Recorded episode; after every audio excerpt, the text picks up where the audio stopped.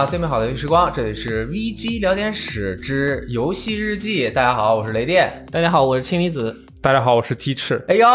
鸡翅你又来了！哎呀，又来了，又来了啊！了。听那个，反正听说你们最近发行了一款让人疯狂的游哇，戏，是我也要疯了，就对，啊因为我把这个游戏呃送给了我的侄子，啊，这是他第一个 Steam 游戏 啊然后他他就拿到游戏之后，他看了，然后在他妈妈的这个敦促下，非常不情愿的说：“谢谢舅舅。”哦，根本外甥外甥不是根本就不想要你这个什么送个游戏叫作业疯啊！啊是去做完了作业啊！等有机会的话，我们再一起来聊聊这款行游戏。那今天呢，我们会在游戏日记里主要聊两个游戏。这个嗯栏目也是很多朋友特别想听，他们就想听一些呢我们对一些游戏的不成熟的看法。对我们最近玩什么了？然后我感觉怎么样？评一下。对，所以我们就请来了编辑部这个最喜欢玩文字冒险游戏的氢离子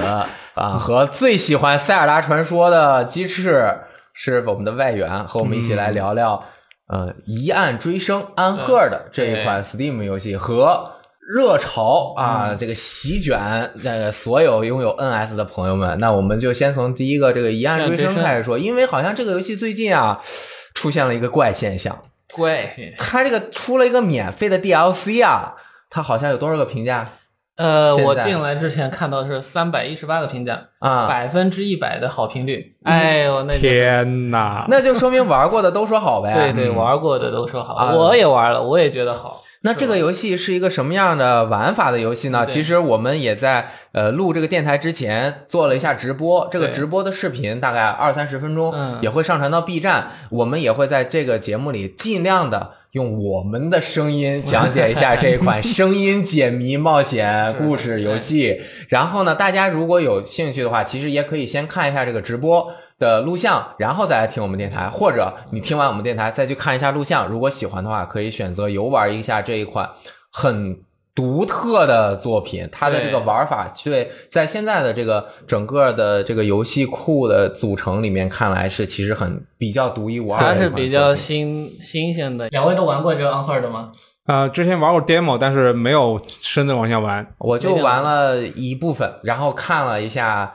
视频，啊对嗯然后咱们这边听电台的朋友可能就看不到那个游戏画面，咱们给大家简单描述一下这个游戏啊。u n h e r d 呃《一案追声》这个游戏呢，它就是一个呃互动广播剧，这么理解可能比较的好理解。但是打个比方啊，这个游戏的广播剧，比如说咱们这是电台，嗯。正在这广播剧里面一个场景，它这是我我雷电老师鸡翅三个人嗯。巴拉巴拉演出戏，我跟你们讲啊，呃，隔壁房间骑士三星他们正在怎么嗯有个计划，怎么样搞我们。啊我这边跟你们说这个事儿，然后实际上隔壁骑士和三星正在聊着呢，他们也有那个计划，然后他们他们说冰那个冰箱里有 那个冰棍儿是吧呃氢离子买了一箱冰棍儿，咱们要不要给他偷吃了去？然后我们还在这说会不会有什么阴谋，然后他们已经去偷吃了。对，我要跑，这时候我跟你们一聊完，我要跑到隔壁房间，然后跟他们对戏说，哎，你们刚才谁偷吃冰棍儿了？哦啊，但是玩家是有自己一个视角的，嗯他们在这儿，这个咱们这演播室一听，哎，我们这出戏听完了，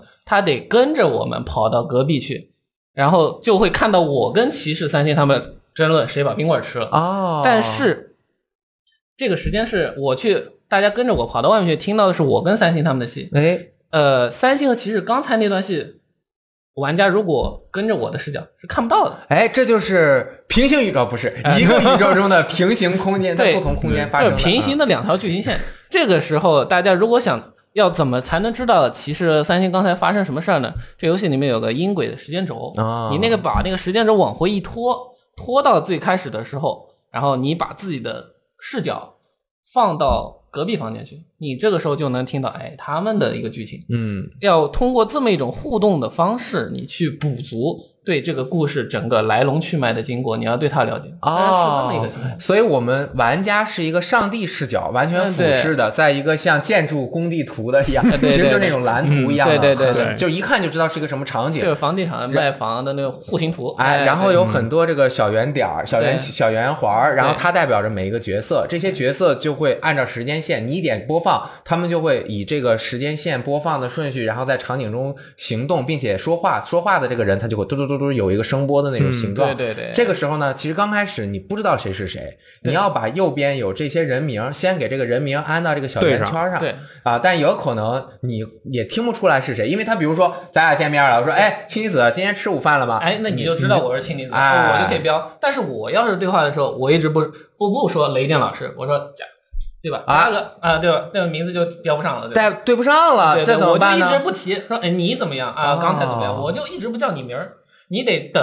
比如说我刚才我们说我跑到隔壁房间去了，嗯，这个时候呃故事时间还在进行，这时候雷电老师跟鸡翅在这儿两个人有第三场戏。啊，这个时候，如果雷电老师和鸡翅对话过程中突突然出现了说，刚才那谁哦啊、那个说了一下，哦就把那个你们俩的信息，这个时候在对话里面才会出来。那我知道了。他有的时候故意说，有的时候就隐藏不说，其实是是游戏悬疑的一个设定的机制。对如果就有的时候需要做一些身份，做一些掩护或者怎么样的，那它整个的其实是你在听这个时间线的时候啊，它有一个大致的一个方向。就比如说你要知道是谁偷吃了冰棍儿，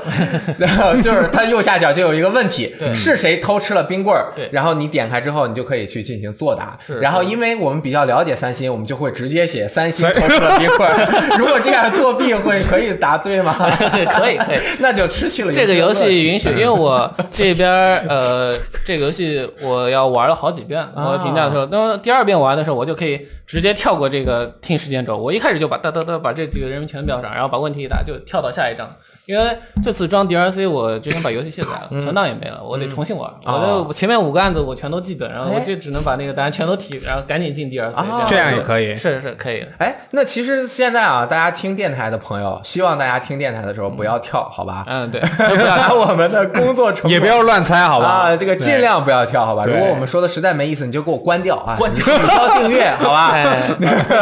这这这无所谓，其实如果你这个不喜欢听就可以。如果你听到现在，你觉得我想玩这个游戏了，你可以就自己直接去玩，我觉得也蛮好的。对对如果你还需要再深入的了解，然后可以继续了解。如果你玩完了之后想继续听，还可以继续听。那我们的整个节目其实不会涉及更多的剧透，嗯因为我们还是比较有道德操守的啊。咱不知道同时呢，其实这个游戏的配音特别好听。嗯对我们在这儿说，咱三个除了鸡翅是配音专业，那个叫什么广播不是主持主持专业的之外 啊，他坐在这边被我主持。然后呢，其实人家都是专业配音的。那是这个，我特别这边要说一下《一案追身》这个配音啊，特别特别的好。刚才那个雷电老师提到一个点儿，就是这个游戏里面，我们在这个场景里面看到的角色是没有一个具体的人物形象的，不像我们平常玩游戏看到这个人，哎，男的、女的，长得高、长得矮哎，这头发什么颜色，这你都是看不到的。你在游戏里面看到的都是一个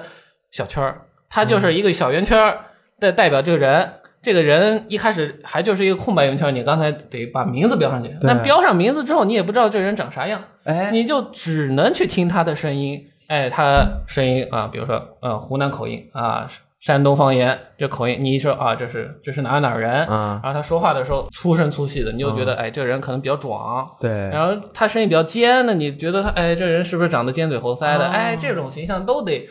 靠他的声音表演，你去想象这个人。但好就好在他光靠声音表演就能去让你记住，哎，这个人是怎么怎么样的，哦你对他有印象，就不会因为说你没有他这个人物的画像形象，你就记不住这个人，因为是到这个，刚才我们说啊，这个游戏就是多线分支，就一帮人 A 角色、B 角色，咱们在这儿这个房间里面演戏呢，C 角色、D 角色就跑隔壁房间了。嗯然后他们又把这个剧情，就这就剧情已经碎了，人一多呢，剧情更碎。嗯，但是他就光靠光靠这个声音表演啊，让你记得，哎，这是谁？这是谁？他们在这儿发生什么事情？你听完之后回去回回回想一遍，回想一遍，你就觉得，哎，就全都历历在目，哎感觉。通过声音把角色塑造的这个活灵活现，是。那我们就在电台节目中给大家播一点点这个不会剧透的中间的某一个故事的开篇的嗯。一些配音情况，大家可以大概了解一下他这配音的气质，是。以及他的这个音质，嗯。以这个音色，嗯。以这个角色形象塑造的，对。啊是什么样子，我们来听一下。警官你好，那个手机能换给我了吧？哎，叫什么名字啊？啊，百德佩。我看一下啊。多少钱呀、你这是治安赃物啦！点程序走。可是我就是失主啊，我需要走什么程序呢？谁带你进来的？你找他开放信条去。哎，走走走走走。哎，那哟，是找那个小周警官吗？老胡，嘿嘿，今儿值夜班？哎呦，没人抓你自己送上门了，又犯事儿啦？我可是守法公民啊！哎，今儿来捞个人儿。哎呦，嘿嘿，关队回来了。哎，你怎么在这儿？我来办点事儿。咦，这不是阿仁哥吗？还还有道哥。你好，你你好，你好。别他妈乱喊，不看看在什么地方？哎哎，哎你们俩把手机、钱包、兜里东西都放在桌子上。老胡，免了吧，车祸案件我直接带进去问了。哎，听完了，真好！哎，这个配的音，这个活灵活现，这个让我一听我就感觉到这个人帅，这个人啊，山东来的是吧？这个人溜火烧保定的啊，这个反正就是角色是可以是塑造成功是因为的啊。对，《一案之声》他们请的这个导演是陆之行，陆之行这位导演实际上在圈内是特别有名了，他是影视剧配音出身，他之前配过特别有代表性的是那个蜘蛛侠老版的那个彼得帕克，是他配的三部曲啊，是他配的国配。然后国配的《少年派的奇幻漂流》里面的主角派是他配的，呃，然后他现在呢，就后面开始做一些广播剧，有个叫《魔道祖师》，他在里面拍了一个角色啊，但这个我就不听了，姑娘们特别喜欢。就我了解粉丝非常的多，是吧就是他通过声音能够塑造这样的，不是荧幕形象，叫什么？耳机形象，对对，声音形象，声音形象真的。这个特别有有特别有粘性，我觉得。特别有磁性，有磁性。知道咱们六爷夫人就六爷六嫂六嫂。六嫂特别迷这个是吧？陆之行陆导演，他陆之行陆导演在这边之行是之所以的之，行路的行。对。嗯，呃呃，陆导演在这个游戏里面，他配了很多角色，而且刚才我们看到的是一个案子，呃，在有一个案子里面有一个角色，他甚至有三重身份，他三个形象、三种性格，就他一个人配，你就从这个房间里面他配出来。呃，说完这段话，你他一出房间，你再听他说话，哎，完全另外一个人。我去，，对，就是这种，这配音的功力非常厉害。对，哎，那我们说了好多这个游戏外在的表象，就是它的声音效果呀，嗯，对，它的这个基本的玩法呀。是但是这个游戏我觉得，嗯，我不了解，因为我 听青离子说，对，好像这个游戏在结构和游戏的设计方面，其实是有它很独到的一点的啊。是是，这个游戏玩的就是一个剧情结构，它的呃剧情的说什么深度啊、剧情主题啊，咱们去不不去说这个，它就是玩一个多线的碎片剧情，你去拼凑这个碎片，你要拼这个，这个是它的乐趣。这种多线叙事的这个方式，我跟他们制作人也聊过。他们两位制作人就特别喜欢电影，他们说自己特别喜欢那个像宁浩，像宁浩是那个疯狂石头，哎，然后像盖里奇两杆大烟枪，然后还有那个三谷幸喜，日本导演他拍的，比如说像有顶天大大酒店这几个有顶有顶天大酒店，有顶天有顶天大酒店啊，，有是有没有的有，顶是顶上的顶，天是天空的天，对有顶天大酒店。对，这我刚才举的这几个电影都是这种特别典型的多场景、多线程、多碎片剧情的一个电话。比如说嗯像那个呃《疯狂石头》，大家都知道，就对吧？对吧？就比方那个保安那一队，嗯。然后那三个笨贼是一队，然后又是那个主办方的那个那个傻儿子又是一队，就是三个剧情来回穿，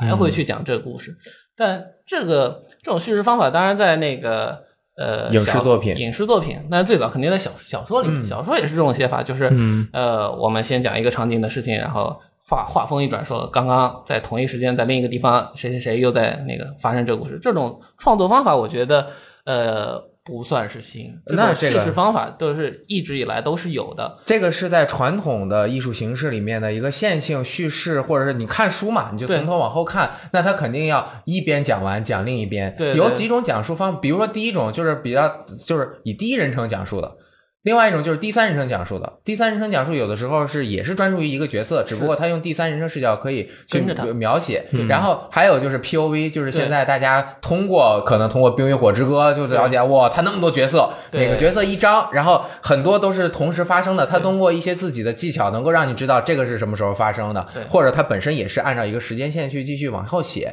所以就是呃，在影视作品中是这样的，但是在影视作品中有一个很独特的特点，就是影影视和文学作品都是你从头往后看，对对。所以这个时间的编排啊，其实是导演或者是作者，他是通过自己的叙事手段和技巧，以及他放包袱、抖包袱，或者他整个情感脉络、积蓄以及爆发的这个结构，他去安排的。是。而在游戏中，因为全是玩家自己控制的，那这个怎么来去完成它呢？嗯，对，李老师说的这个点是特别好，就是我们影视作品里，呃，前后的逻辑，就是我们先讲谁，后讲谁，然后呃后面讲的那个人跟前面讲的人怎么呼应，这都是导演或者剪辑师他去负责剪辑的。但是在游在游戏里面呢，就像刚才我们那个演示里面提到，就是我们控制自己的位置，我们要去先听哪个房间的对话，先听谁跟谁的对话，这个是玩家自己去控制的，这就等于说是把一部，我们打个比方啊，就是把一部电影的剪辑权交给了玩家，哦这是游戏这种形式的它的独特魅力。哎，通过你操纵的这个互动方式，变成了一个专业的剪辑师。是是是是是，这个事情你要是放在呃影视作品或者小说里面，作者愣是说先给你讲一个已经发生的事情，然后时间轴往回拖，说刚才发生了，在别的地方发生什么事情，你这个时候才会知道说哦，原来我看到的这个事情的原因是这么回事，这个是一个悬疑设置。但是在游戏里面，哎、有些玩就比如说那个玩家比较机智啊，我看这个人比较。这个地方肯定是要先发生事情，原因在这儿，最开始的这根源在这儿，我先盯着它，我先把这个最初的原因一盯，然后再去看别的场景。这个时候你会看得特别顺，但如果有些玩家说，哎，时间一开始时间点一开始没抓准，哎我先看了一个。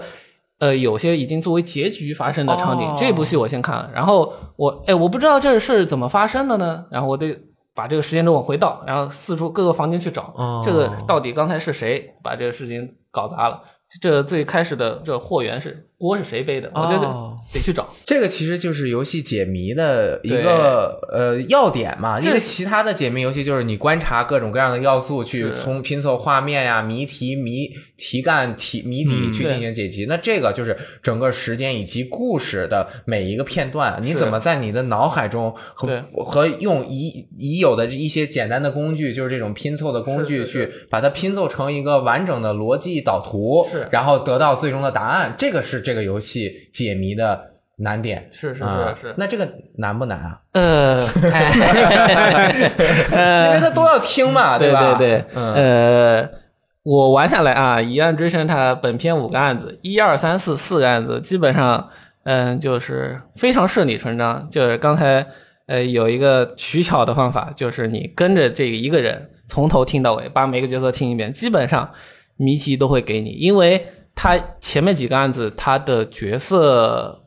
人数不多，啊，然后两两分组之后，他们实际上每场戏总共你全面看下来也就呃两只手数得过来几场戏。你哦。脑子里面把这几个碎片，哎，怎么拼怎么拼，把这十个碎片往那儿一拼，你就知道答案真相了。嗯。但是到第五章开始的时候，他开始玩儿这个碎片里面，他再给你复杂化，他让你说每场戏里面，比如说 A 场戏两个角色，他说完之后，到了 B 场戏，这两个角色哗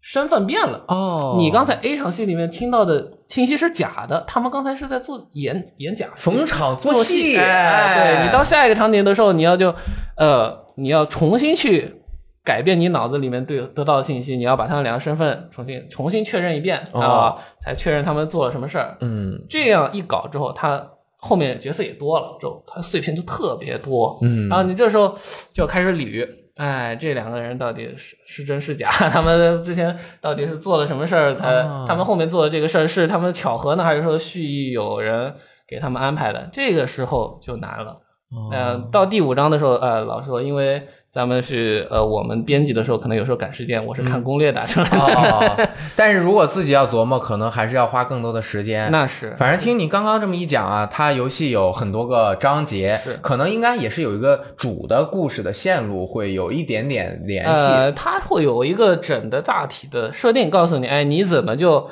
变成了一个上帝视？好，哎就是反正是有一个线路，我就是想说到这儿，对对对不要继续说了，不要这个。还好雷电老师打断我，不然就错了。哎。然后呢，每一章其实它是一个特有的一个案件或者是一个小故事，然后你通过这个故事去呃发挥你自己的聪明才智。是是。但是同时呢，它每一章其实递进关系，第一章好像也就几两三分钟。嗯，第一关是专门的教学教学。嗯因为它就两场、两个场景两场戏，对。然后你来回一听就知道了，哎，对，教学让你会标啊，会回答呀，对后面它就会，你看一步一步的时间拓展，对，到了这个游戏的后面的章节就到了十几分钟，到 DLC 这简直20来二十来分钟了，对对对，整个其实玩下来，我个人觉得啊，就是我玩的时候，我确实是需要全神贯注的投入到这个声音的表演里面。好在它这个不是好在，就是这是它成功的一个关键，那就是它的声音确实是。非常有吸引力，是就你听着你就想继续听下去，这不是谁都能做到的。你要让我去给你配音，你这是狗屎配的，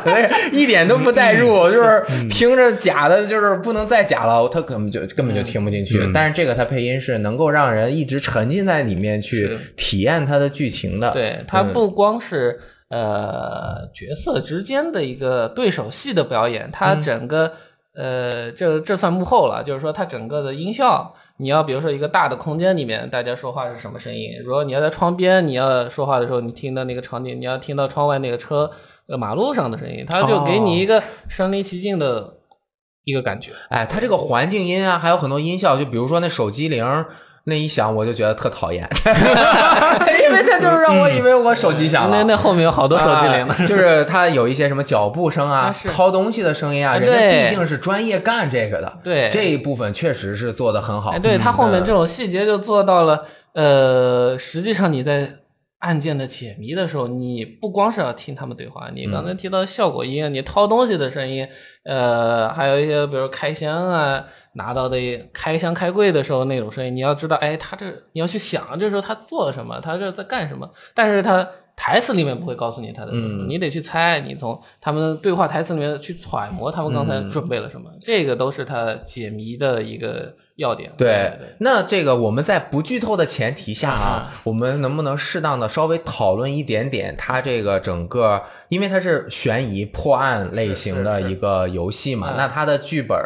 是不是很吸引人？嗯它的这个悬疑安排的合不合理？嗯在你解开了最终谜题的时候，你有没有那种大吃一惊的？哇，原来凶手是他！对，啊就这种感觉。我一般都是那种不出所料，哎，啊我神探，对，你这么厉害呢？对，基本上呃，当然这就也反过来就说明那个这个剧本基本上都是合理的，啊，对对，都合乎情理的。我刚才拿到的这种线索推出来就是这个答案，那最后它果然是这个答案，呃那就这个实际上我觉得这样比较好。你要是嗯大吃一惊，呃呃。这么说可能不好，但我觉得这个游戏很难做到让你大吃一惊。因为你上来你整个连答案问题就告诉你，比如说要是要杀人，他就会说凶手是谁？因为他会他会有这个，所以就是你还是以上帝视角去拼凑的这个过程会有很大的成就感。因为你是上帝视角，所以所有线索你都知道，你都知道。呃比如说凶手他在暗处的时候跟人怎么去暗中交易，怎么去说这个话，你全都能听到。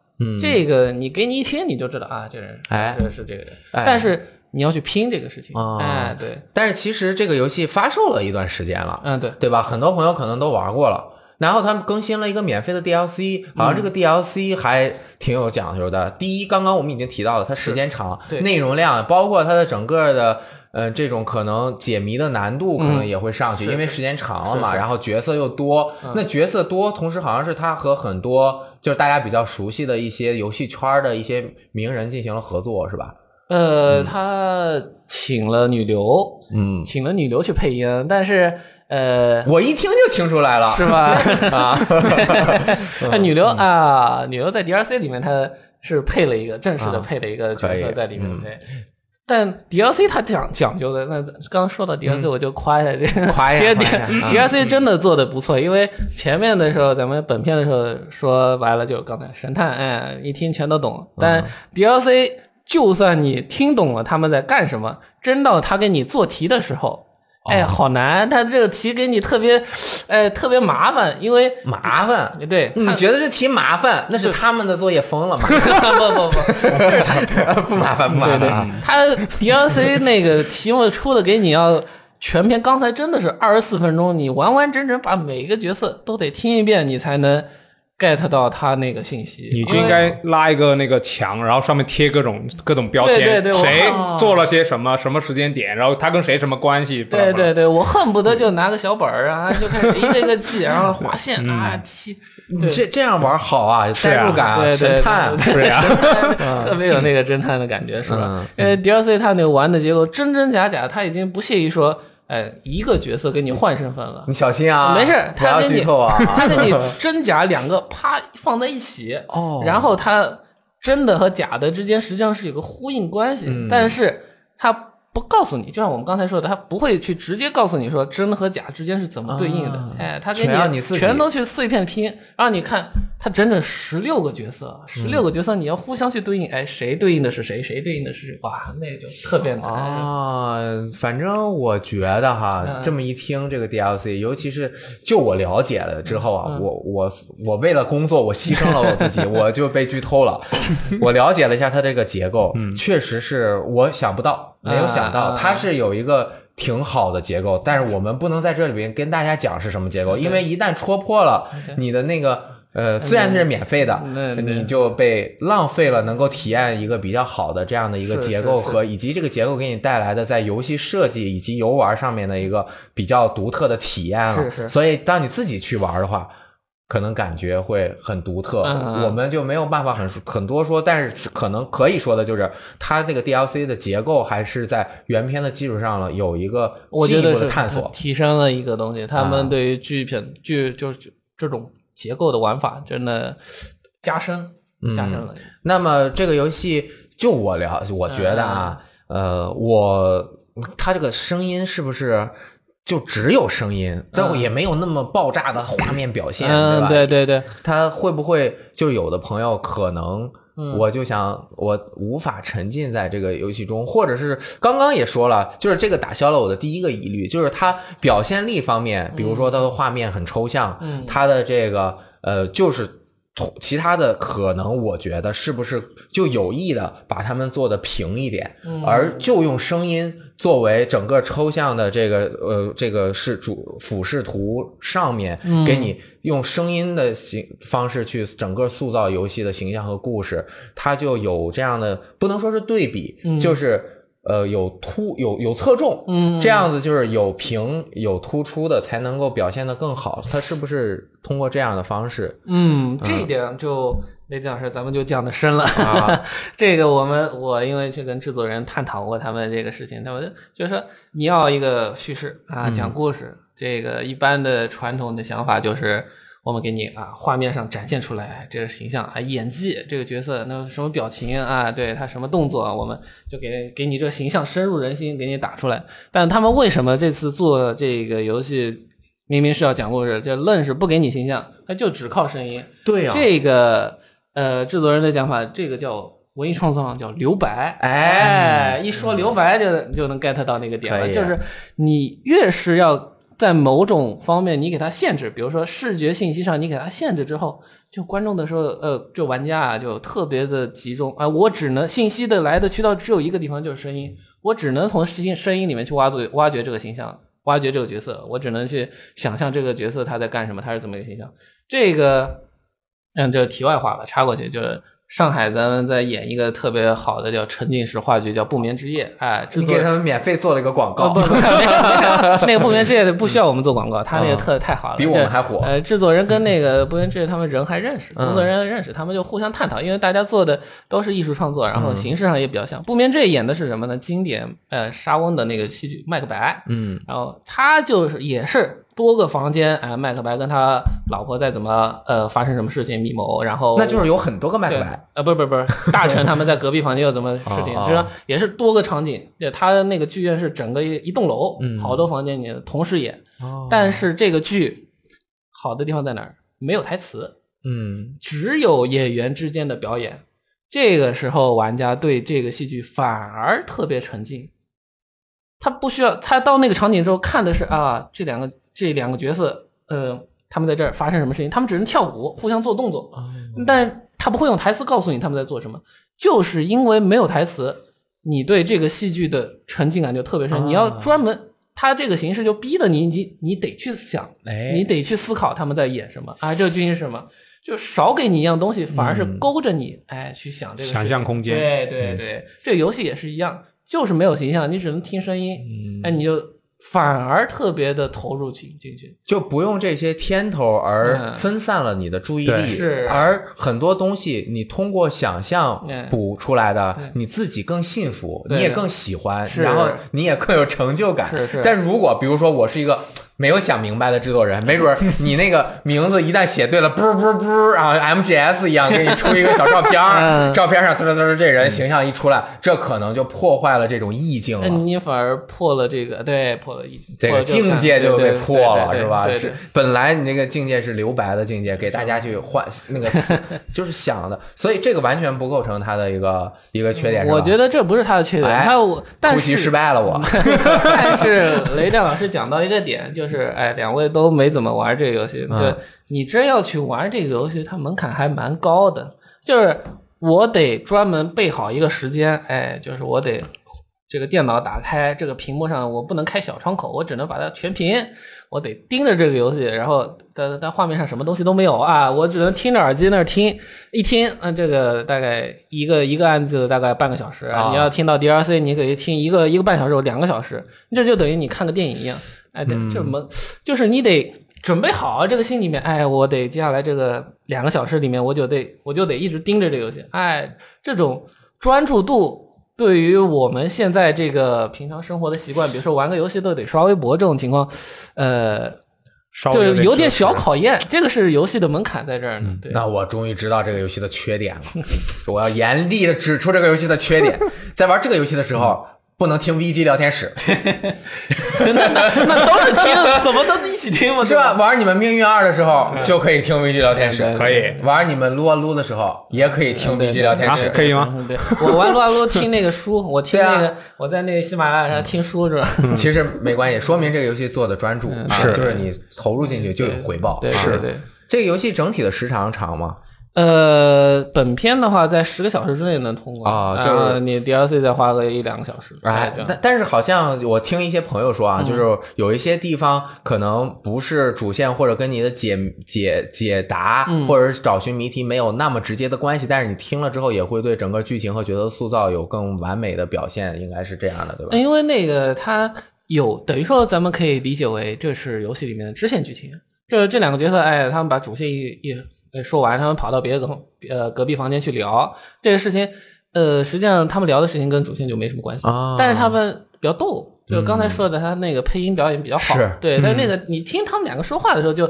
有点那个呃赏心悦目啊，啊对，耳耳朵里面听着比较舒服。因为我也是觉得哈，就是你在制作一款游戏的时候，你把你的注意力全集中在，比如说它的台本儿和它的声音表现，以及配音导演这个功力全放在这里面，嗯，它确实是能够精益求精的把这些台词打磨的，因为它一共就这么长啊，对，这一个角色你就要在四。这一个角色，他在四分五分钟的这个时间里，他不能同时说话，对吧？他他最多也就说五分钟的话你就要在这五分钟里面把这几个主要的角色和一些其他的配角，嗯就是要呈现好。那他肯定是每一句都要斟酌着去给他写是清楚。其实挺这个就是就是我没玩完啊，所以我评价不算数啊。嗯就是你就是，但是我已经觉得他是最最近这一段时间，就至少是国产游戏中很有特点的一款游戏了是啊。你你你玩完了之后，你觉得是怎么样？你嗯你应该也有在游戏时光发过相关的文章了吧？呃，对嗯，发过文章，我们去采访那个制作人，跟他讨论这游戏，然后呃相关的评论和评论，评论是罗斯特那边有人已经发了，一个是试玩感想，那个是对游戏的评价是比较怎么说直观的，大家想了解这个游戏，通过那个文章比较好。嗯对，然后还可以通过你的那个采访了解更多的制作人的一些信息。大家可以登录游戏时光的 APP 或者网站 VGTime.com 搜“疑案追声”。我觉得这四个字还比较容易记，就是呃疑惑的案案件件追寻它的声音。是啊是是是疑案追声，找这个游戏资料卡里面有相关的文章。哦，你你如果做一个就是综综合的评价，嗯你会你会给他一个什么样的评价？我觉得它是文字解谜的一个种未来的一个比较好的方向。哦嗯，对，咱们就不打分了，打分反正打分俗 了，对吧？但是那这样看起来，其实《Will 美好世界》和这个安赫的，其实他都在文字解谜方面是有自己的想法的。，对，因为、呃，《一案追声》这个游戏让我们当时想，就是呃，现在大家有一个一个趋势，嗯。就是广播剧在国内比较的流行了。广播剧听这个形式，不仅我我有好多朋友，他们现在已经呃听广播剧是一个，然后他们呃看书他不看，他们选择听，哎，他们想希望有人来念这个事情，但到了这种听的形式放到游戏里面来，哎，《一案追身》这个游戏就做的我觉得很有意思，它愣是把这种而且是比较我觉得在叙事结构上比较复杂的这种碎片叙事，它用了它放到游戏结合游戏这种形式，我觉得这是一个呃特别好的形式。嗯嗯，其实好像声音的游戏，我之前记得有一个，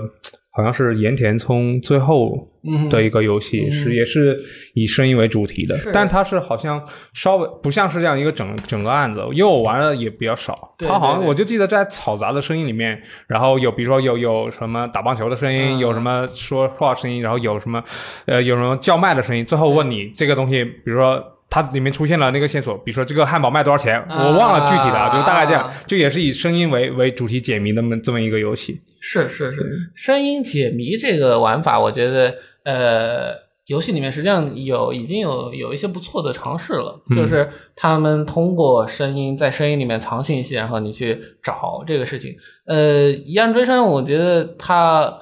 真正核心的还是刚才提到的碎片叙事，它把一个刚才比如说声音传达的信息给切碎了，你只能要靠自己手动去找这些碎片，然后把它拼凑起来。这是他把这个互动的玩法这个点是在这儿，而不是说像、呃其他的一些声音解谜的游戏，它实际上呃是你去听，就是他给你一道音轨，你就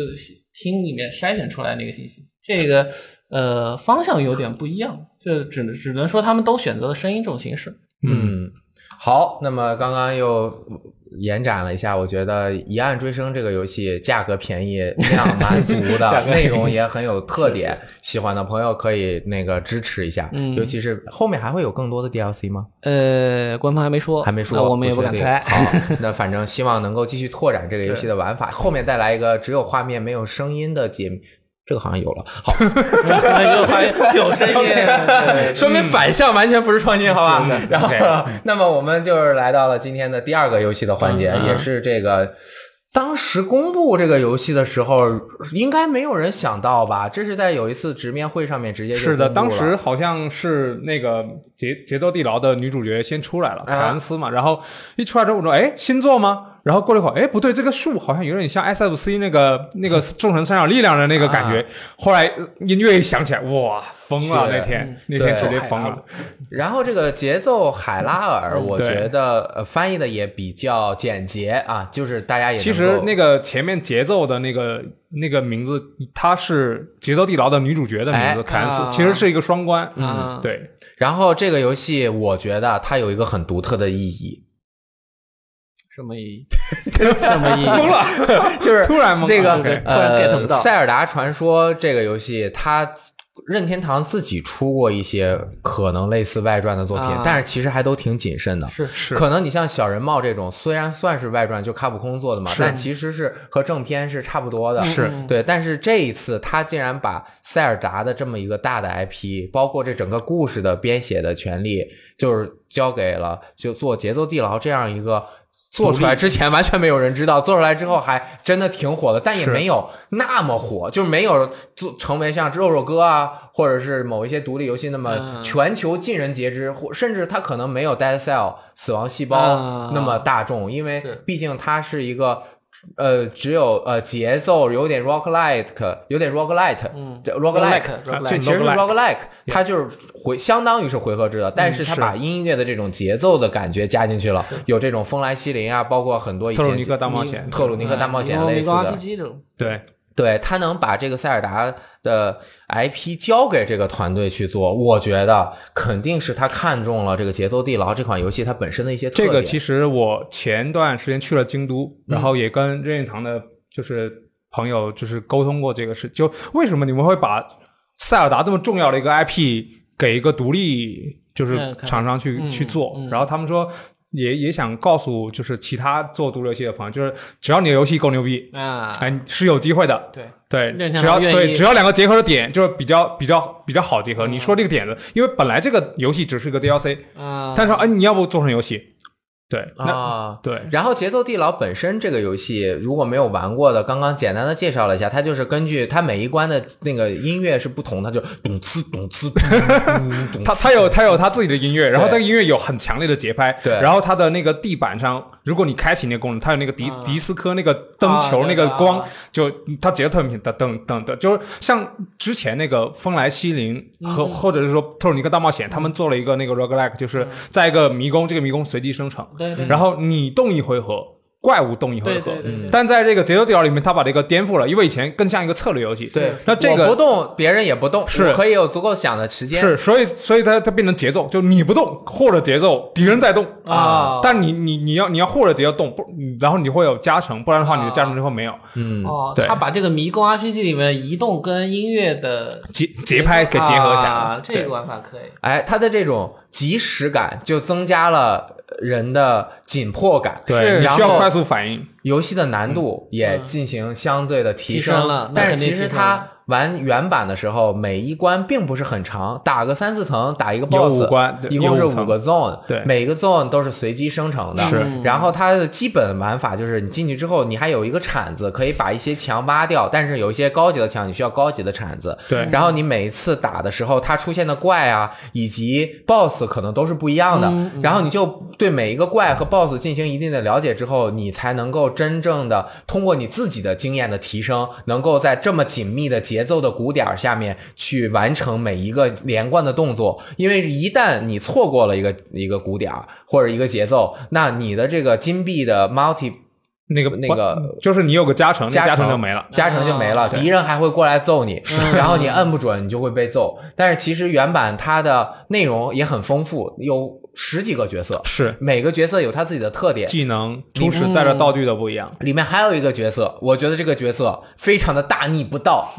哪个？在一个节奏地牢中竟然不在意节奏，巴德。而且他还是一个 呃这个乐器演奏师，是呃对吧？诗人，啊，对啊，吟游诗人，他作为一个吟游诗人，他不按照节拍来，他有道理，因为他有自己的节拍。哦，有道理。所以这个就是打破了这个，对，给一些完全，比如说只想玩迷是像我像我这样的，就是稍微有点手残，有时候就是前几层还好，后面几层、啊。就你要考虑的东西太多了。就哎，墙上那个蜘蛛会不会干到我？这个龙它是不是要喷火了？我待会儿脑子就嗯哎啊，用巴德哎就那啊，但是呢，我们在 继续的时候呢，我们就给大家一起听一段这个节奏地牢里面的音魔音个、罐，啊又来了是吧？OK，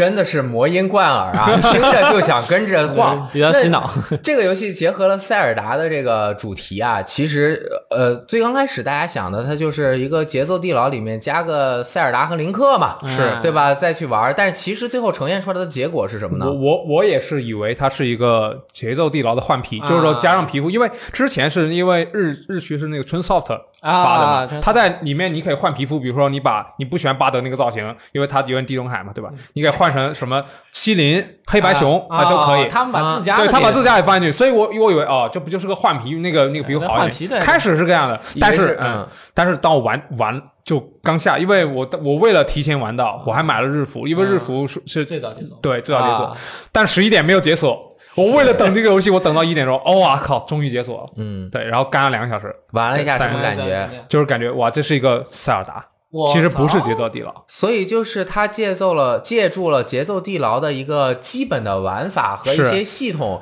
但其实它的整个的构架，包括它的画面，很像 old school 的塞尔达，就是那个众神三角力量那啊那那个那个时代的，就它所有的关于塞尔达的那个呃要素，它这边几乎都包容了。呃，比如说就比如说，呃，塞尔达之前啊，就不像现在的开放世界，它是那种一个画面，然后这个画面是固定的，然后你林克在这个画面中移动，当你移动到边缘的时候，会切入到另一个、啊另一个另一张地图，对对对对。它是由若干个这样的小地图，嗯。然后最后拼成了一个大地图，这回也是这样的。然后因为节奏地牢它最开始它是都是随机的嘛，然后那。呃，它这突然就变成一个大世界，完了你有固定的迷宫，然后也那个地图上有很多怪，你可以去探索、收集，让自己变强。这不是塞尔达吗？对，整个给人的直观的观感就是一块一块的地图，就是当年嘛对啊 FC SF 最早的那个时候塞尔达对。然后它的整个流程也是，就是一个区域一个区域有它自己的主题，然后你去挑战了这个区域的 BOSS，获得一些相应的能力，是。然后你的角色也是可以在一定程度上进行强化的，嗯。在原来的节奏地牢中，它的呃那个内循环的意嗯。思，再再多提一次啊，内循环就是你一次游玩的时候，嗯。你角色的成长；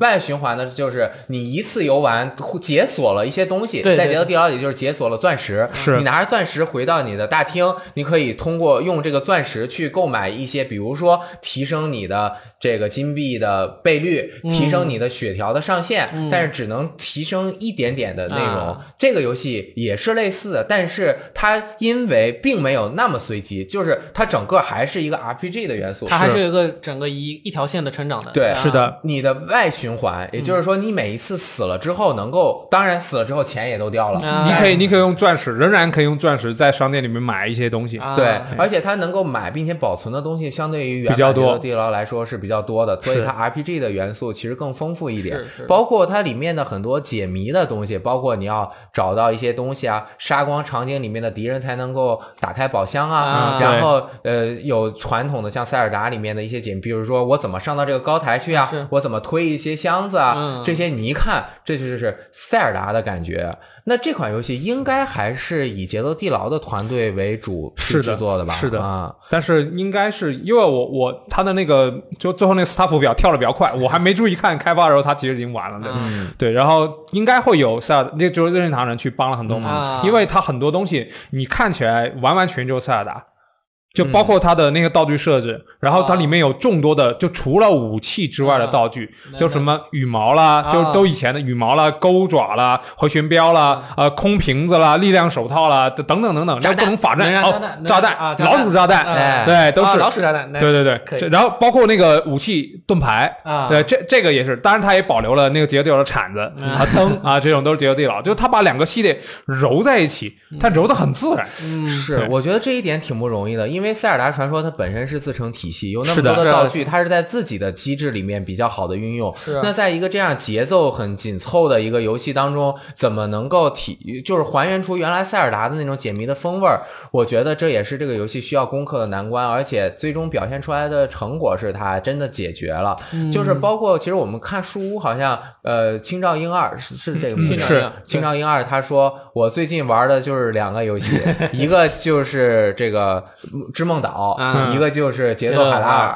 嗯他就狂玩这两个游戏，也就是应该他也对这个游戏进行了一些比如说建议或者是什么的。因为他因为它这个在每个小图里面，它分成两个部分，嗯就是在有敌人的时候，它处在一个战斗的状态，这个状态你是要获得节奏去移动的。嗯但当这张图没有敌人的时候，就你敌人已经打完了，嗯你就会可以自由移动啊那就回到了一个塞尔达的节奏。比如说这张图它又有敌人，又有又有解谜，嗯嗯，我们要做的可能就是先把敌人干掉。啊，但有的时候会会那个呃，就是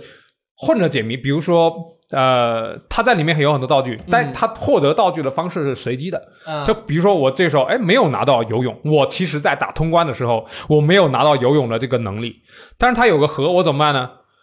他在游戏中可以拿到一个往下刺到敌人，然后再往后过一格的到、那的的能力，然后我我等那两个史莱姆过来的时候，我刺了他的头，嗯拿他做踏板跳了过去。这样的话，我没有没有那个和没有那个叫什么呃游泳也可以，啊，对，所以就是他呃的谜题摆那儿，你还是可以用你自己喜欢的方式。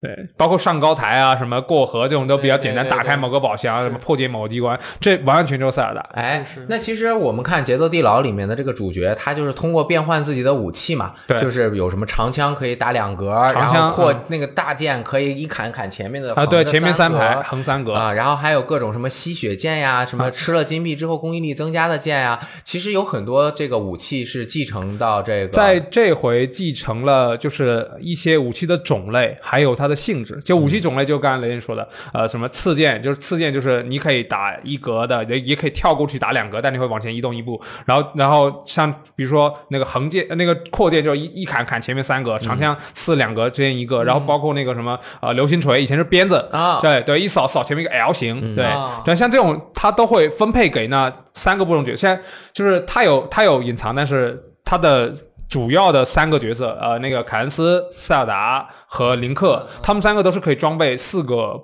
不同的武器，哎包括一个呃固有，呃就是特殊武器，比如林克给拿个大剑，这个大剑就就他本来有盾牌嘛，你用大剑你就不能用盾牌但是你按住盾牌那个键，他可以把剑举在面前，啊然后这个时候你通过方向键，你可以做回旋斩，啊，对，就这是它的特点。哎然后那个塞尔达又是又是刺剑，然后那凯恩斯就用铲子，就就你换不同角色，你玩的时候，你其实你的 L R 技能和这个它专武其实不一样，所以你得到的那个体验也是不一样战斗的。方式不一样。对，其实这个也跟《节奏地牢》之前的那个多人物也是，你换个人物之后，你发现，哎，这个游戏好像跟我之前玩那个游戏好像不是一个游戏。嗯对他，他给你的这个体验也也是挺好的，而且可以用塞尔达公主去打塞尔达传说，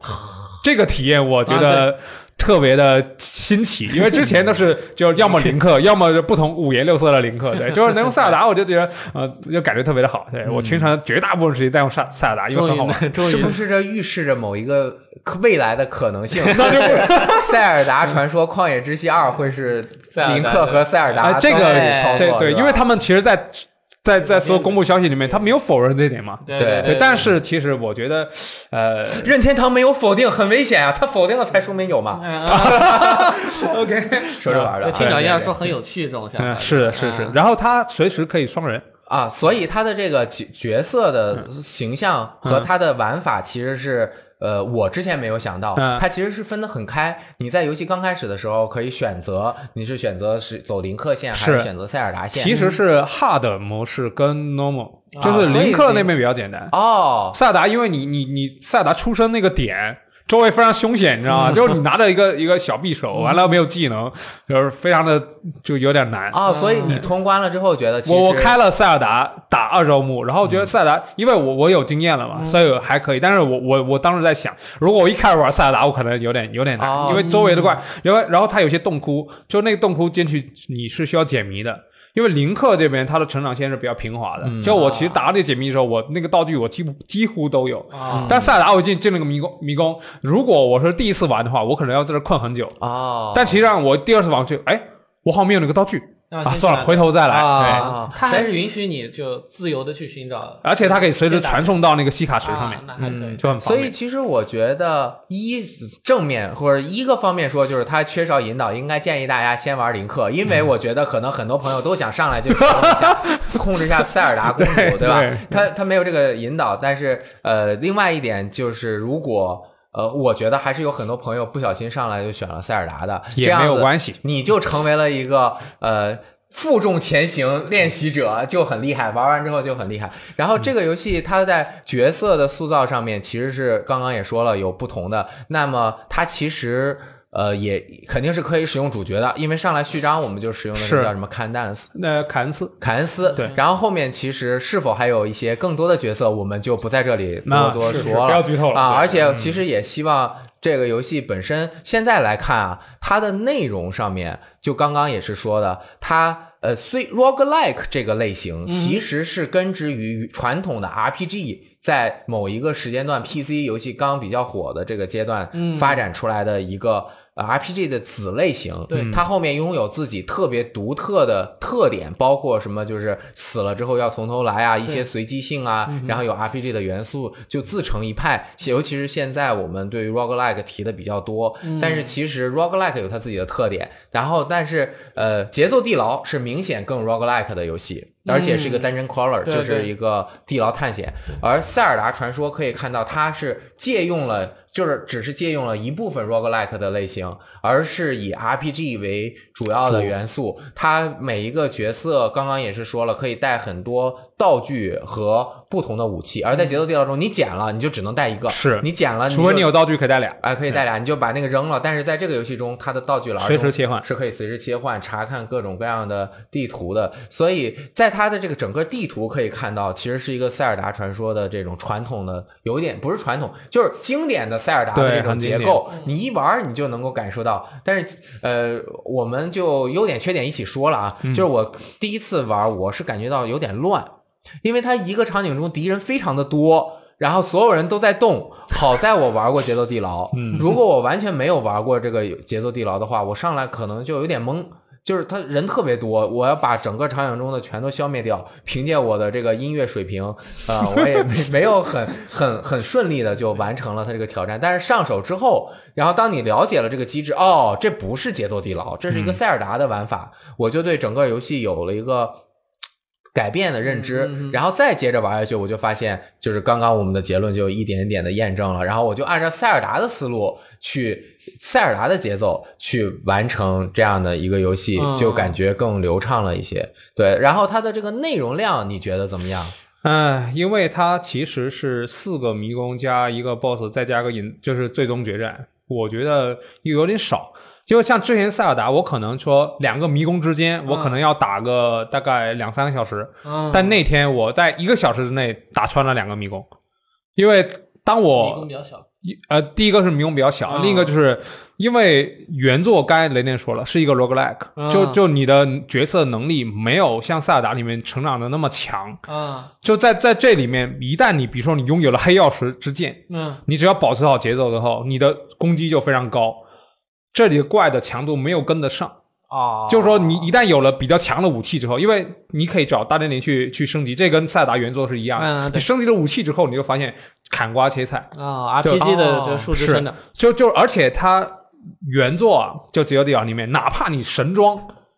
你也非常的容易死。你一旦突然他突然就觉得，哎，我已经天下无敌了，开始浪，啊，突然你就死了。因为它里面就是你你能顾及的要素太多，你要顾及太多了，突突然你就死了。但在这里面，因为它继承了那个塞尔达里面的道具，比如说空瓶子，空瓶子呃塞尔达里面大家要知道可以装妖精，可以装蜜蜂，可以装药水，哎，这回都可以。嗯，但是在塞尔达里面，首先它不太容易死，所以这些空瓶子其实存在感没有那么强。但是在这个，你即使死了三次复活机会，你打不过吗？啊，哦，这就比一般的 roguelike 要简单一些，简单太多了。另外就是呃，你死了虽然会把你的钱掉，但是你的有些武器是装备是不会掉的。哦，另外是你死了之后，你也可以用你的钻石去买买一些东西。嗯。对所以我打到这，除非就只有一次，我浪死了，嗯。就一不小心没发现那个长矛扎的我，啊然后我在那原地跳了一下，嗯。啊，噗，哎，那时候刚好忘记去补瓶子了，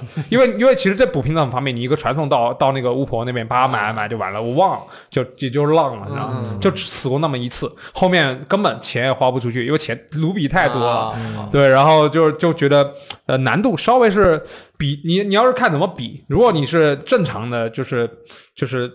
比较习惯 roguelike，你打这个你绝对觉得哇这个难度太低了。是啊，对，包括那个内容量也是，BOSS 也比较简单，你你看清套路之后就就就比较好杀。对，然后呃那个怎么说呢？内容量其实啊，作为一个呃售价稍微有那么一点点高的哦游戏来说，嗯就是有点少。是啊，对我，我第一一周目通了之后，二周目我开了塞尔达线进去啊、呃跑了一会儿之后，我觉得好像跟我第一周目的体验其实差不多。啊，对于是我多周目的动力就没有那么强。我我觉得这个内容量是不是因为就是刚刚说的，它不是一个换皮的节奏地牢，而是一个塞尔达的呃结构，嗯而塞尔达的结构就是原本它的玩法是 roguelike 的话，它就纵一很多人节奏地牢纵一第一个区域就玩了，就就可能都比这个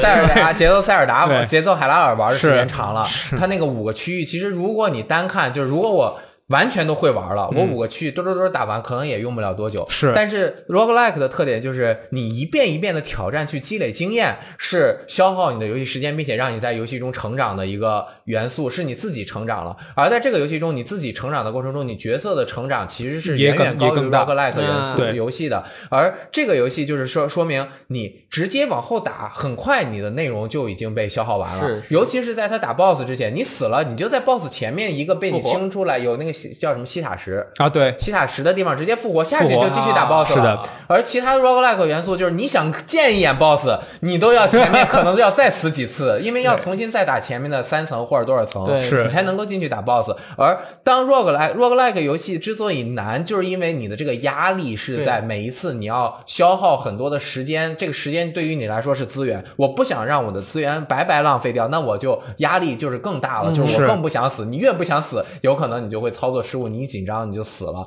然后这个也是 roguelike 游戏给你压力的一部分，而这个游戏因为它整个结构的原因，导致它是取了一个折中的点，所以它最后呈现出来的内容情况是这样。尤其是因为它选择了塞尔达传说的一个结构，而导致它不能太随机去呈现。大面儿上面的地是图了，是是吧？但是它有随机性吗？有，它就嗯。它的一些就是迷宫，呃，是里面还是节奏地牢的感觉。啊，地下的迷宫是的，但是啊它的那个呃强度比节奏地牢要低的很多。啊。对，因为它就以前比如说你这边，我靠，左边有个龙啊，右边有个巨人，然后墙上还有什么什么，这边其实很少，就敌人的密度也没有那么高，然后因为你你自己的强度高，也没有那么大压力，而且就是哪怕你呃就是感觉节奏跟不上。你如果一开始就我我有段时间，比如我把它放那儿，然后就我去弄那别回了个信息，然后回来他因为我错过很多节拍嘛，他说啊提示，哎，你要不要打开无节拍模式啊？无节拍模式就巴德。哦，对，但但以前就是你选了巴德之后，你丧失了你其他的能力，嗯对你不能不能有，比如变篇幅什么的。但嗯这回哎，你你随便随时开，随时关，并且你可以两个人一起玩，两个人一起玩，其实这个游戏简直简直是太简单了。啊。无双。啊！对，到处棒，对。碰瓷 是有问题啊，呃那个刚才提到那个黑曜石之剑，对，它呃，我我一开始是以 roguelike 的那个形式来理解它。嗯这把武器是在迷宫中随机获得，还是说你有了这把剑之后一直呃有？，它是这样的，就是你在这个游戏里面，你除了匕首就最初级打一格那个嗯，你可以获得各种特性的武器之外，嗯其他的武器你都需要获得一个原型，比如说长枪，嗯。然后你到大精灵那边，嗯。大精灵塞尔达比较升级东西用的那个大精灵，对嗯，你可以升级成比如说啊、呃吸血，嗯。就打五个人回半格血，是然后毒就打人一格血带带中毒，嗯。或者黑曜石，嗯。就你升级之后一直在，哦，或者钛武器，钛武器就固定打两个，嗯。黑曜石就是你你的节奏特别好，打三个，那也打三是说，你一旦解锁了黑曜石这种强化，一旦拥有别无所求。那你就之后就一直可以并且强啊化，更夸张是后面它有神器，你知道吗？神器那个武器就是几种效果的复合，就特别强。我我就不剧透，但是就是你一旦拿到之后，哇，海拉尔无双，怎么爽？对，就无双。海拉尔无对双，呃，但前面忘提了，嗯就因为他们两个其实塞尔达音乐也很好，哎哎，那节奏地牢的音乐也很好。嗯这回他不仅仅是把，呃，他应该说是把这个节奏的这个要素、音乐要素发挥到了比较好的点，就是谜题有塞尔达音乐啊。你可能需要去，比如说后着这个音乐把它的节拍拍过来，在迷失之那个哒哒哒哒哒哒哒哒哒哒，呃，对，那个你要你要把那个音乐古典给打出来，啊。或者是说它有些音符在那儿，你要按顺序去把它踩，嗯才能唤醒某些人物。嗯。就就然后在原作里面有一个非常非常魔性的，就是他的商人啊，美声唱法。哦，对对对对对对啊对，这回他会在里面唱塞尔达的音乐，啊我就。我我经常说在山那边听，可以可以哎，听很难。还有就是，他有的地图不是有隐藏的那个楼梯嘛？啊啊，连楼梯就是，哎，这里有隐藏吗？你到那就听到喽喽喽喽喽喽喽，哇，商人在里面，就感觉这这就很有特色。就感觉特别好，而且他的那个就是呃剧情嘛，也跟《解忧岛》有相似，就《解忧岛》那个大那个那个大王哎过来，然后把这个世呃塞尔达呃海拉尔的世界强行适用了那个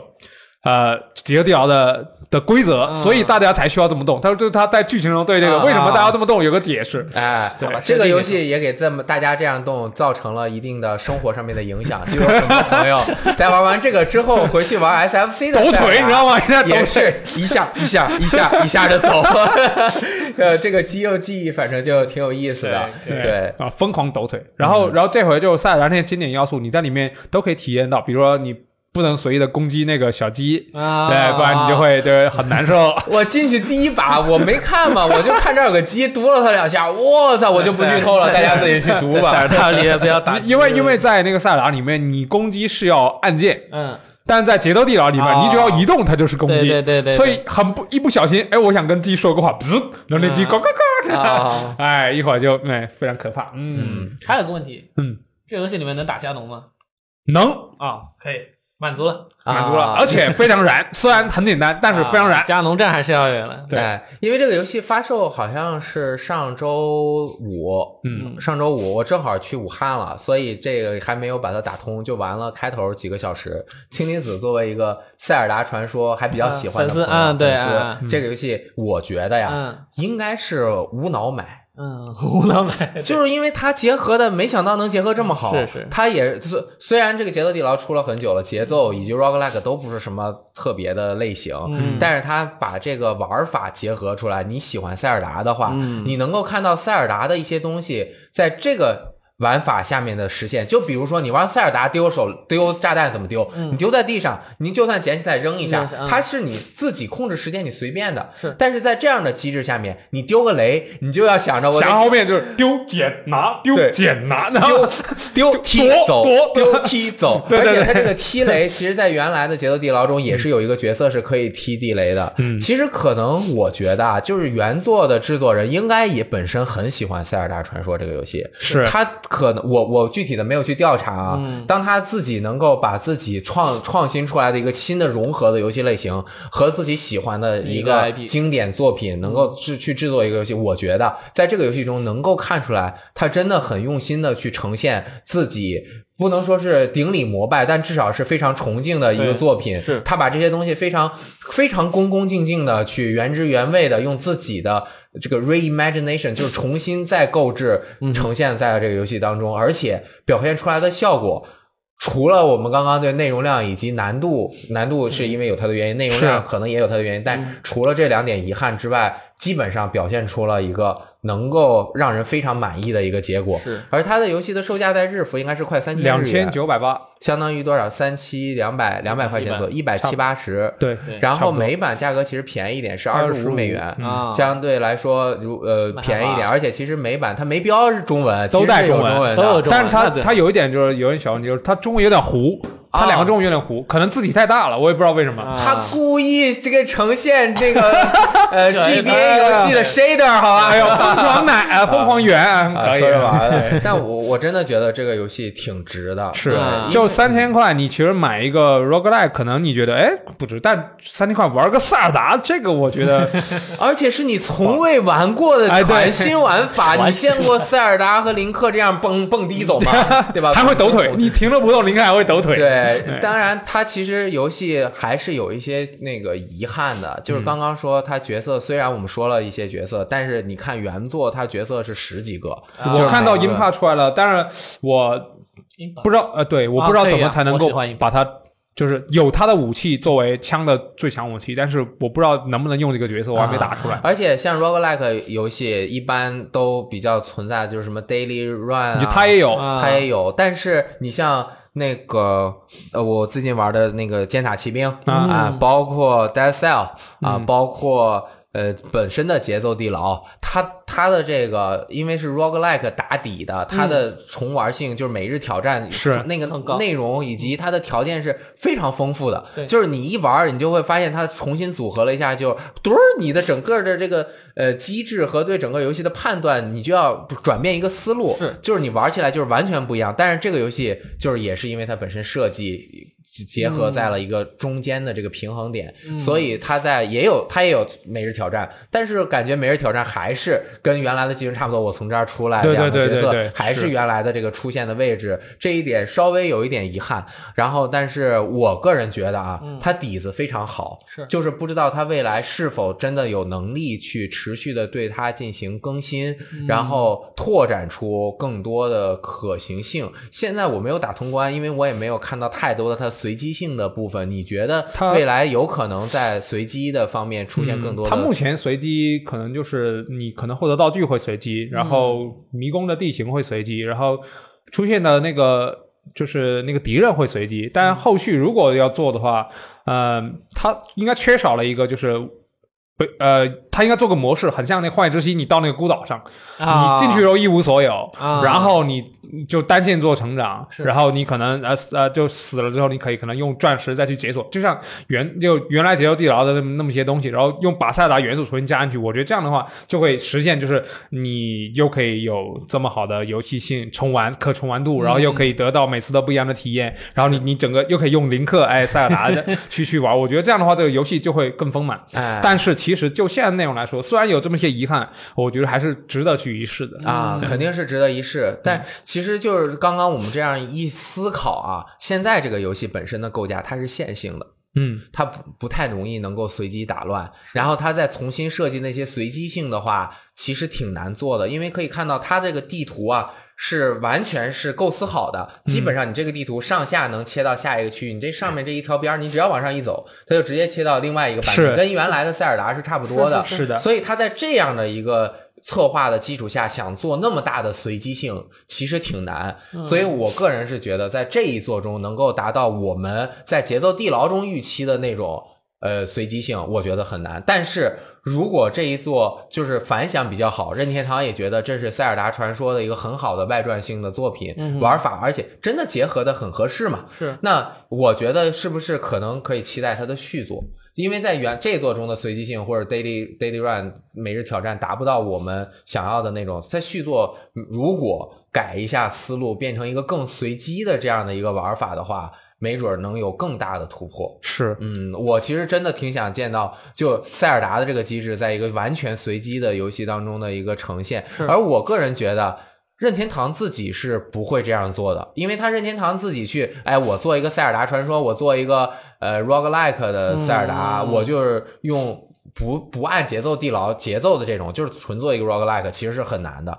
但是呃，也有你像那个呃塞尔达无双海拉拉海拉尔 Warriors，、嗯。它其实不是就有一个走那个小板块儿，然后你每一个进去也是。是随机地图，然后你可以打的那个模式嘛。其实他们对这一类的随机性可以很。呃，很大程度丰富自己游玩体验，而且游玩游玩体验本身也是任天堂最注重的游戏性的一部分嘛。他肯定也希望自己的 IP 能够在这方面有一些突破，所以这个结合，我个人认为，我之前没有想到他能够表现出这么高的完成度。嗯，我也是。嗯，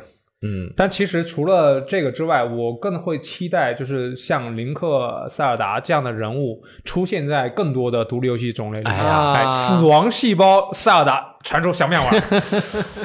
那我觉得这个就是塞尔，就是任天堂普度众生，就是帮助广大。哎就第一步，我对吧？我 NS 发售出来了，我这个平台支持给你们独立游戏很好的支持，帮助你们怎么怎么样。然后你看现在 NS 上面那么多独立，第二步就把自家 IP 拿出来，和那些最牛的独立游戏进行合作。对这个真的就是能够更好的去帮助这些独立游戏更为更广大的用户知道的一，这比做多少广告，对这是这这这比做多少广告都更有效啊！并且而且还可以把让这个 IP 更拓宽更多的可能性这。互赢对的一个东西，对对于任天堂自己的 IP 传播也是有帮助的。很很不错。而且其实现在节奏地牢的原作只要卖三点多美元，打折日服啊打折吗？日服忘了，反正我是在南非还是在哪儿买啊的？反正就是三美元。啊这个大家也可以买一个玩一玩这种更多的随机性，因为我觉得节奏地牢的游戏时长肯定是要比节奏海拉尔要长啊很是多很多的可重玩。性高得多。对，然后呃，我个人觉得节奏地牢更难，难非常非常常多，所以我觉得刚开始使用那个 bar 的那个角色，其实就是不根据它的节奏来，你可以更好的了解，你第一次进你就能比较好的从容的去针对对那里面那么多样的怪物，然后可能能够较快的让你游戏进行下去。其实就我所知，节奏地牢刚发售的时候内容量也没有那么丰富，是对吧？它很多都面后面加的。对，不停的更新去完成了，而只而且其实如果大家有机会玩 Steam 版《节奏地牢》的话，它里面是可以自己加歌的，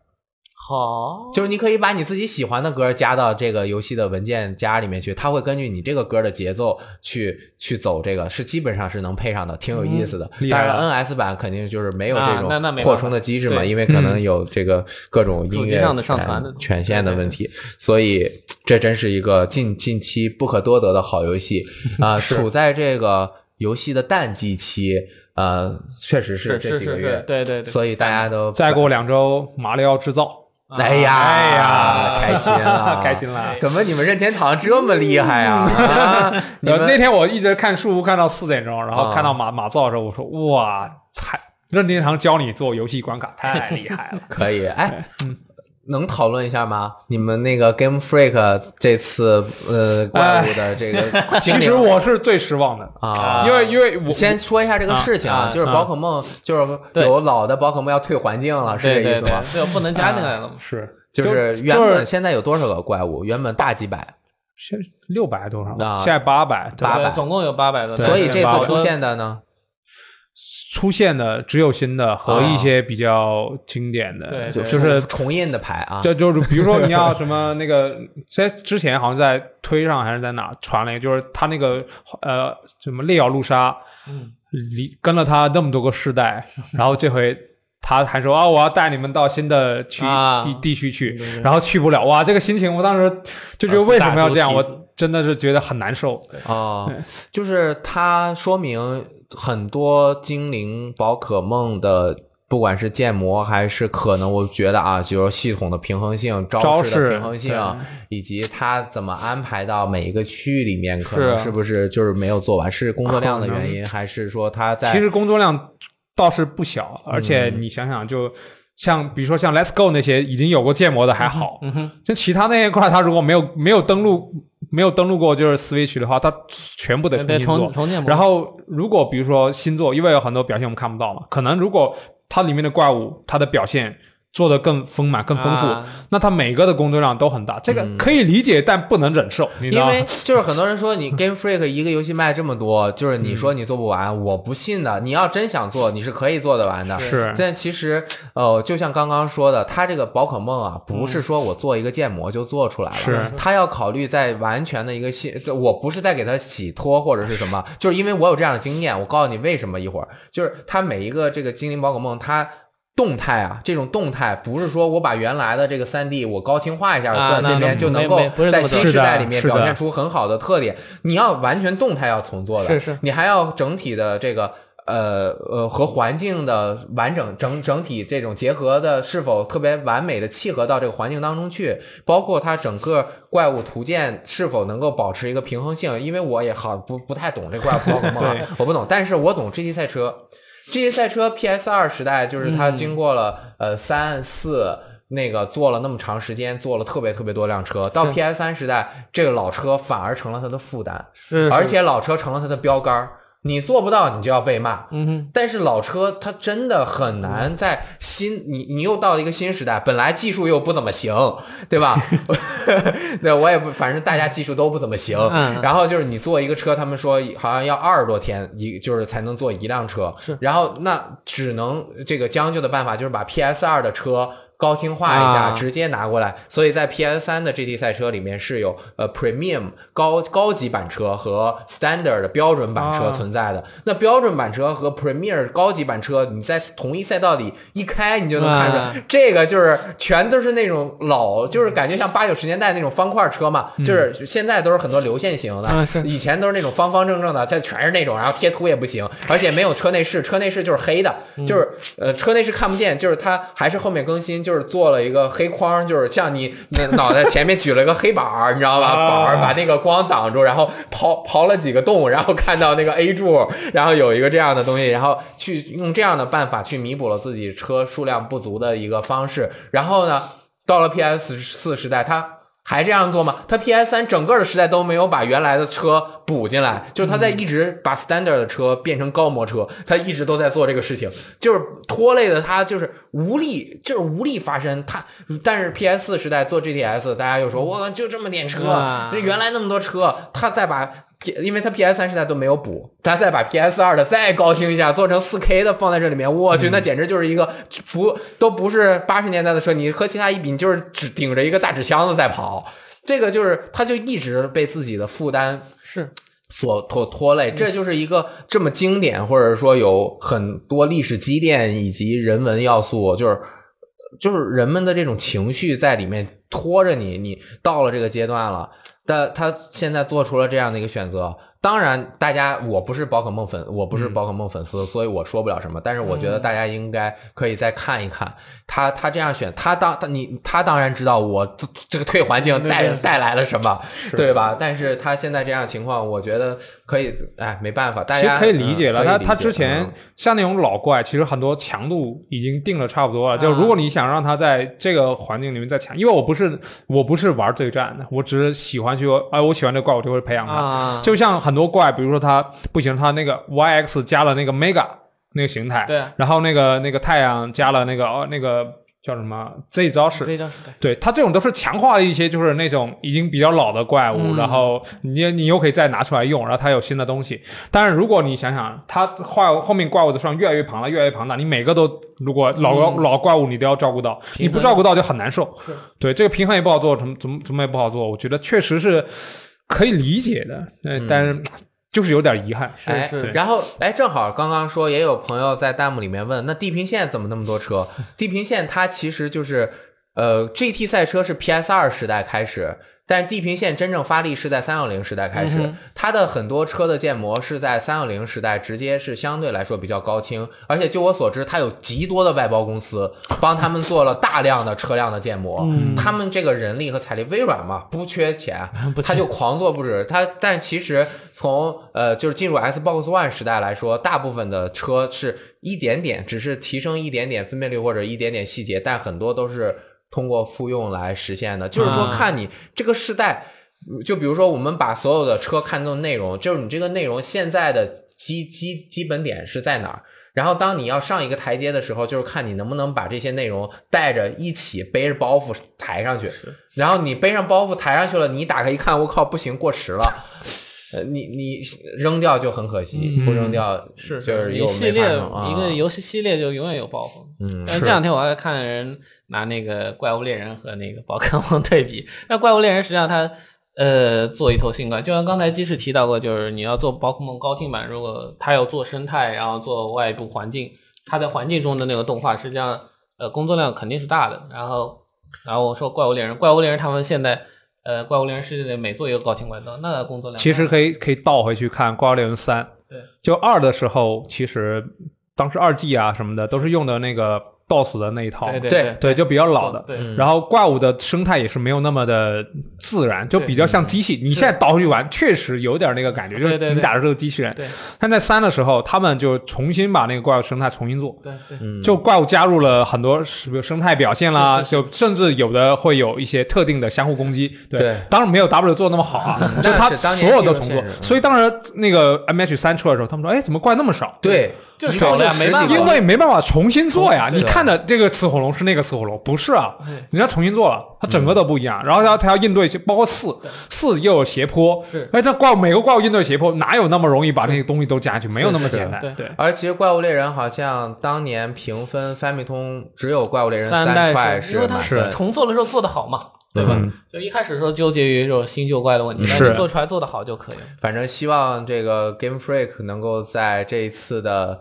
呃，就是口碑滑铁卢了，已经啊，口碑滑铁卢中站起来啊！但是大大家都会买，你给 给给买是买，但是我觉得他应该是要，比如说啊，做到。怪物猎人三踹的那种感觉，就是你这个新的精灵，你让人满意，对。大家也会买账。但是如果你没有达到次世代标准，你还把原来的都丢了，哎，那就很可惜了。反正希望大家都是喜欢游戏，肯定是希望它做得好，谁也不希望，对吧？你因为你没有满足我，我就希望你以后永远不要再回来了。这个这个，你舍得皮卡丘丘吗？对啊你舍得伊布吗？我是不行，啊？后面我们也不知道为什么啊，这个及时起意聊了一会儿这个精灵宝可梦的一个问题。但总之，呃，这一期的游戏日记和大家分享了两款游戏的这个，大家如果喜欢的话，都可以体验一下。好像还有朋友问，那节奏海拉尔在哪里可以玩到？Steam 可不可以？那其实还是不可以，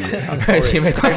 它是塞尔达随机独占，对 Switch 上面可以玩到。总之，希望大家玩游戏玩的更快乐。E 三也结束了，大家也该收收心了啊！不要总被远方的游戏而那个搞得这个呃激激激动难耐，不能平静心情，还是要啊珍视手边的这些游戏作品的。对对啊，呃，那个反正节时间还有一点，多说一句啊就是最近因为也是游戏日记嘛，因为我最近一直在玩《最终幻想十二》啊，啊我之前有一段时间就是我看了你带来的那个卡带，我玩了一下，我不说这分辨率太差，看够了，不要啊！后来那个去 FF SE 餐厅吃了一顿饭之后，就乖乖的买了，啊，买了回来，我觉得真好，好吧真好，你看随时随地玩，哎，还可以洗职业哇！这个我就一直在试各种组合，特别开心。特别特别的好，就狂玩。然后就很多朋友都问，因为最近 FF 的这个热潮啊，已经从 FF 十五的低迷中，这个品牌又重新站了起来啊。就是大家好像似乎都已经呃忘却了一些不愉快的事情，就是都想重新体验一下经典的 FF。就是很多人就问你那个我。FF 十和 FF 十二玩哪个？嗯啊，首先我要提提出的是，没有人问我 FF 七、FF 九、FF 十和 FF 十二这四个不都有 NS 版吗？嗯我应该玩哪个？而只是问十和十二应该玩哪个？这其实很大的说明了一个七和九它这个重置啊，不是重置，它只是啊高清一下，呃 remaster 或者什么的，它确实也是稍微会从会了一点点图，但是其实说明它这个嗯年代过于久远，你不像 FF 七那样完全 remake，可能很难让大家，尤其是它的节奏啊什么的很难接受。但是